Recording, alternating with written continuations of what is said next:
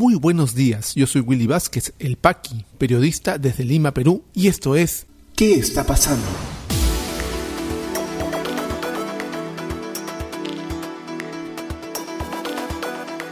Estas son las noticias de hoy jueves 18 de noviembre de 2021. Juran nuevos ministros de Defensa y de la Producción. Juan Carrasco retorna al gabinete y se produce relevo en producción. Congreso de la República vota hoy por propuesta de tres nuevos directores para el Banco Central de Reserva. Siete de las ocho demandas para anular las elecciones 2021 han sido desestimadas por el Poder Judicial.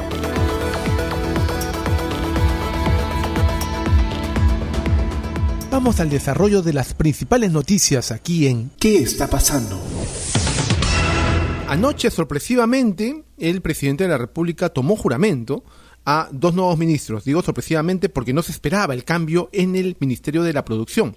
Por supuesto, lo cantado era en defensa, cuya titularidad ha recaído en el ex ministro del Interior Juan Carrasco Millones. Recordemos que eh, Juan Carrasco estuvo frente al interior en los primeros meses del gobierno de Castillo, los primeros 60 días, más o menos hasta que lo cambiaron por este señor eh, Barrenzuela, con todo el escándalo que después eso conllevó.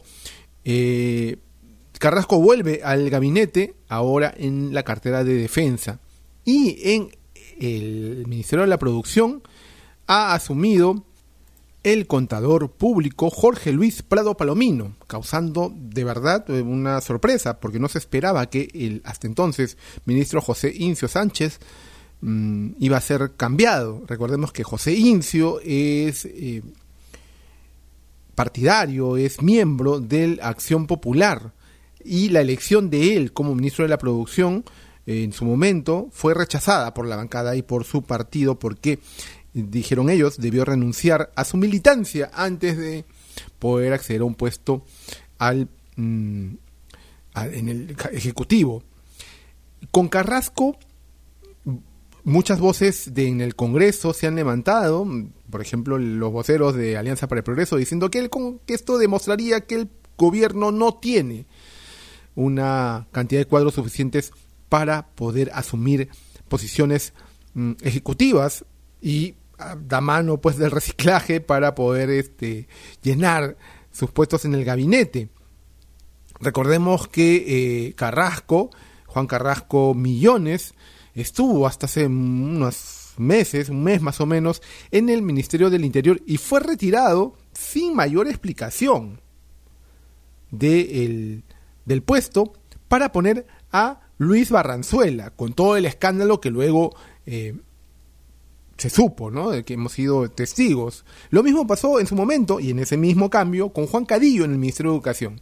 Juan Cadillo, un reconocido docente que estaba impulsando la reforma magisterial y eh, la meritocracia, fue retirado, retirado y despedido vía WhatsApp también para poner al señor Carlos Gallardo, miembro del FENATEP, igual que el presidente de la República, y otros dos en contra de la meritocracia en el sector educación.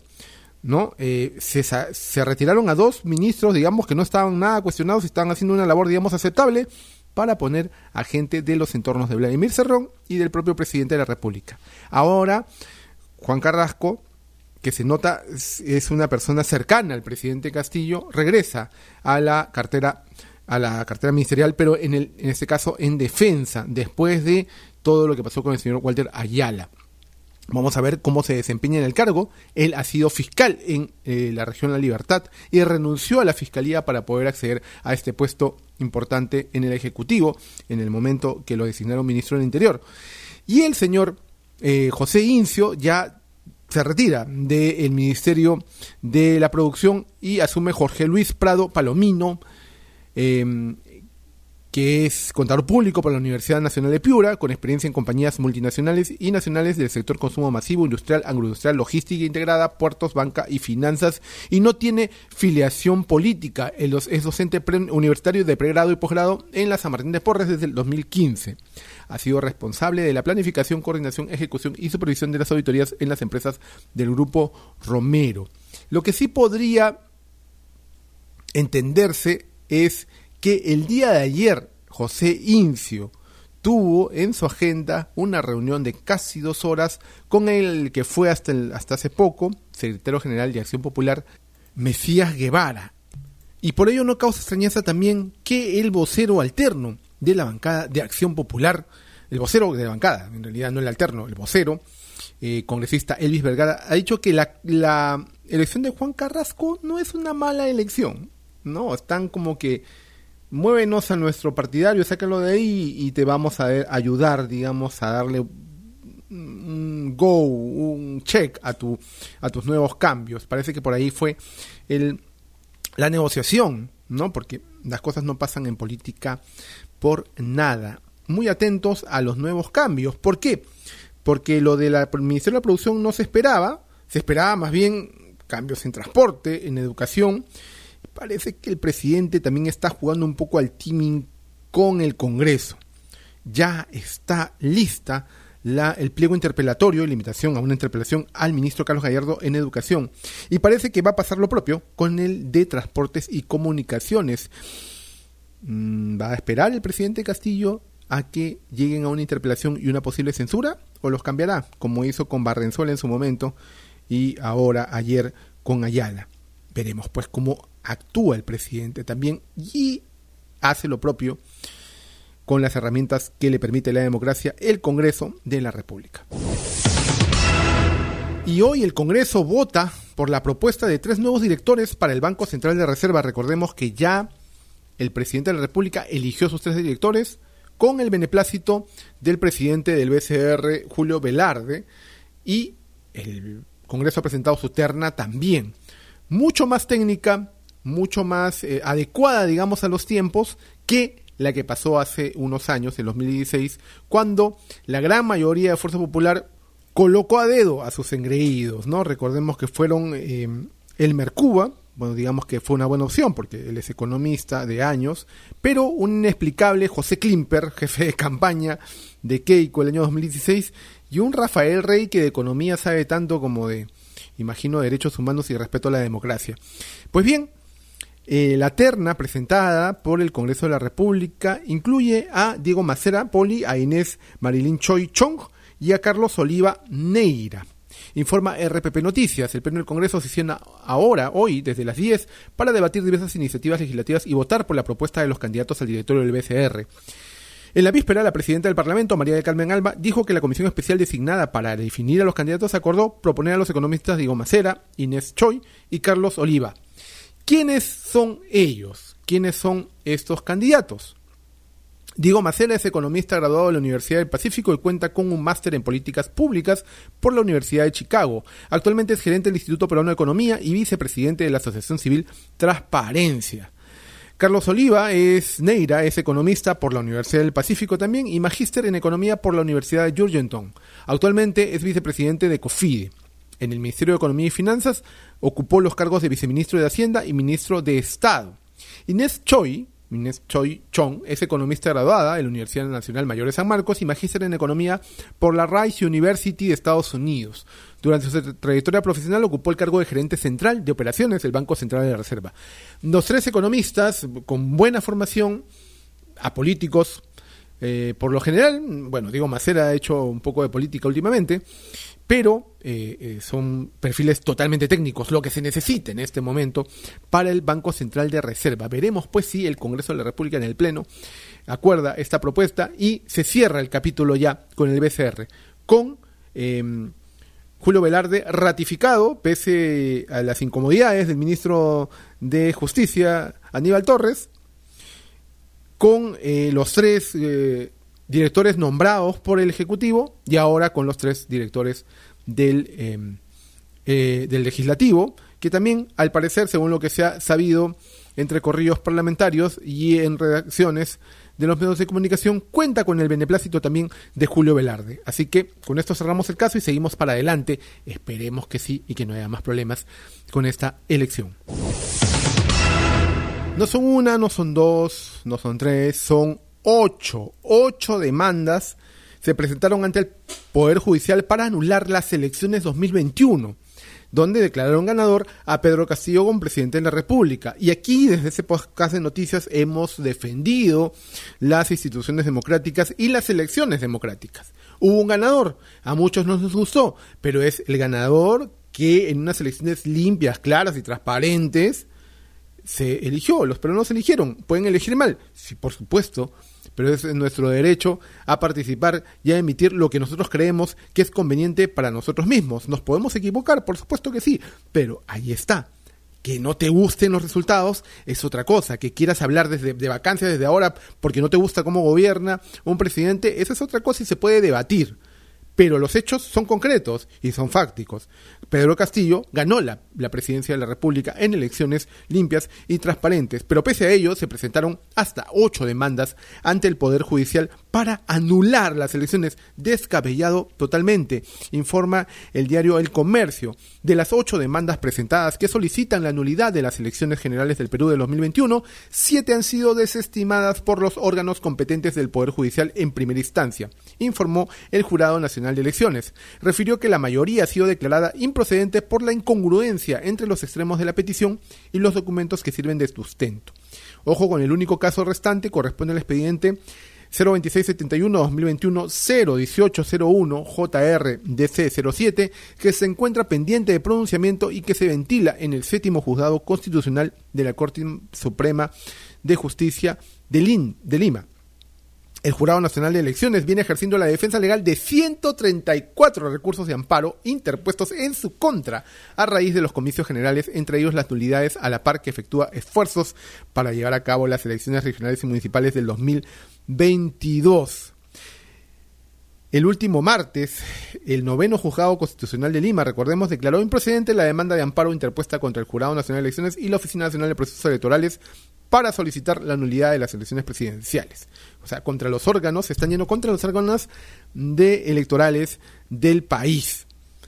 La resolución, la última resolución de la Corte Suprema de Justicia de Lima, dice en su fallo, declaro improcedente la demanda de amparo constitucional de Fojas 446 en la que se peticiona la nulidad de pleno derecho del proceso electoral general del año 2021 en el extremo que correspondía a la elección de la plancha presidencial en la segunda elección de las elecciones generales para la elección del presidente de la República, vicepresidentes, así como los congresistas de la República y de los representantes peruanos ante el Parlamento andino y sin objeto jurídico procesal, el pronunciarse sobre el pedido de conclusión del proceso por sustracción de materia del ámbito jurisdiccional ni los petitorios sobre los demás extremos de las pretensiones demandadas. Hágase saber y notifíquese a las partes procesales en sus domicilios fijados en el proceso judicial. O sea, no va no va.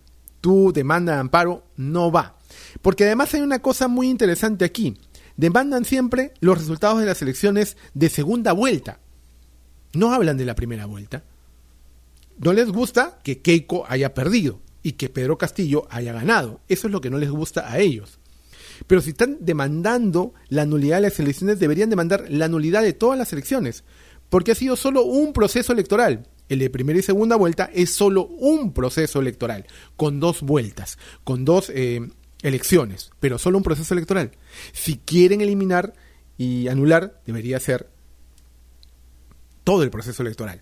Cosa que tampoco es competencia del Jurado, del jurado Nacional de Elecciones ni de la Corte Suprema de Justicia.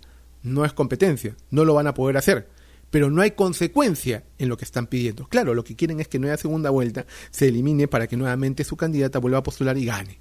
Eso es lo que está buscando. Lamentablemente, señores, hay que decirles, perdió. Perdió en buena lid. Lamentable para ustedes, imagino que sí. Pedro Castillo ganó. ¿Está siendo un gobierno desastroso? Por supuesto que sí. Y lo criticamos aquí permanentemente, todos los días en este podcast de noticias. Pero es lo que las reglas democráticas rigen, mandan los que todos los ciudadanos del Perú debemos. Ya regresamos con mucha más información aquí en ¿Qué está pasando?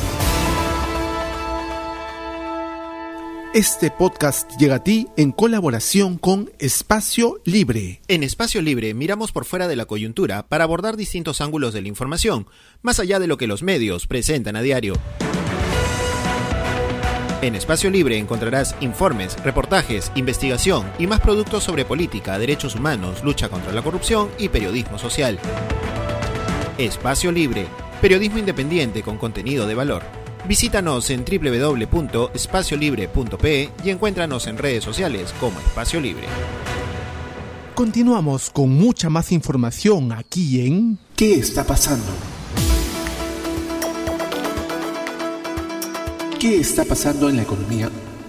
El Ministerio de la Producción indicó que impulsa un proyecto de ley general de cooperativas que beneficiará de manera directa a más de 3 millones de socios y de manera indirecta a más de 9 millones de peruanos que son parte del núcleo familiar de los socios. La entidad destacó que la norma impactará en 3.000 cooperativas agrarias, agroindustriales, de ahorro y crédito, pesca artesanal, entre otros. El Ministerio de Desarrollo Agrario y Riego anunció que el Ejecutivo aprobó una subvención económica para más de 300.000 agricultores del país que va desde los 350 soles hasta los 1.300 soles ante el incremento del costo de fertilizantes.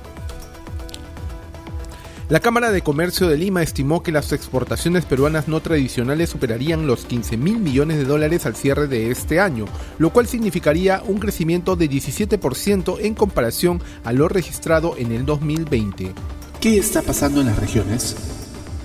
En Lambayeque, el Ministerio de Cultura dispuso la protección provisional del sitio arqueológico La Huacal Inmaculada, ubicada en el distrito de Pucalá, después de recibir el informe técnico de la Dirección Desconcentrada de Cultura que documenta que este monumento prehispánico es objeto de afectación constante por ocupaciones informales de vivienda.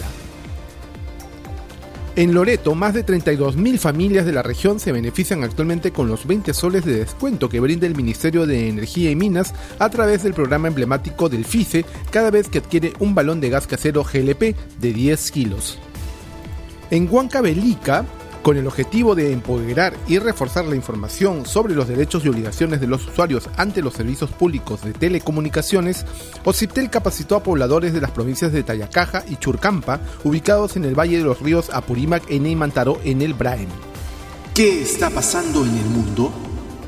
En Estados Unidos, la directora de la Organización Panamericana de la Salud, Carissa Etienne, informó que más de la mitad de la población del continente americano ha recibido la pauta completa de la vacunación contra el COVID-19. En los Países Bajos, la Agencia Europea de Medicamentos comenzó a evaluar una solicitud presentada por la farmacéutica estadounidense Novavax para recibir una licencia condicional que permita el uso en la Unión Europea de su vacuna contra el COVID-19. Desde China, los datos publicados en la 15 Cumbre Empresarial China, América Latina y el Caribe señalaron que el comercio entre este país, Latinoamérica y el Caribe ascendió a 331.880 millones de dólares, un notable aumento del 45.5% interanual durante los primeros tres trimestres del 2021. COVID-19 en el Perú. La situación actual de la enfermedad en el país, según los datos del Ministerio de Salud, es la siguiente. A la fecha son 2.218.202 casos confirmados, con 783 casos las últimas 24 horas y 17 fallecidos. Ojo con los casos confirmados que están comenzando a subir. Se han dado de alta a 2.198.039 personas. Continu eh, continúan hospitalizadas 3.330, lamentablemente han fallecido 200.741 personas y la campaña de inmunizaciones sigue avanzando con un total de dosis aplicadas de 38.630.030 que hacen un total inmunizados con ambas dosis de 16.821.366, configurando un avance del 60% de la población objetivo. Por favor, si no has recibido tu segunda dosis, corre a recibirla. Si no te has vacunado, no hay forma de no hacerlo. Corre a vacunarte. A partir del 15 de diciembre no podrás eh, eh, acceder a ningún lugar público si no tienes la pauta completa de vacunación. Tampoco a laborar en forma presencial. Ojo con eso. Tu libertad termina donde empiezan la de los demás y esto es un asunto de salud pública. Si te interesó este podcast de noticias, recomiéndanos con tus contactos porque estaremos enviando este audio todos los días para que puedas tener una aproximación noticiosa a lo que está pasando en el país. Suscríbete a nuestra lista de distribución en WhatsApp y compártelo. Puedes seguirme también en mis redes sociales de Facebook, Twitter y YouTube como Willy Vázquez El Paqui o visita podcast.elpaqui.com. Muchísimas gracias por llegar hasta aquí. Nos escuchamos en cualquier momento.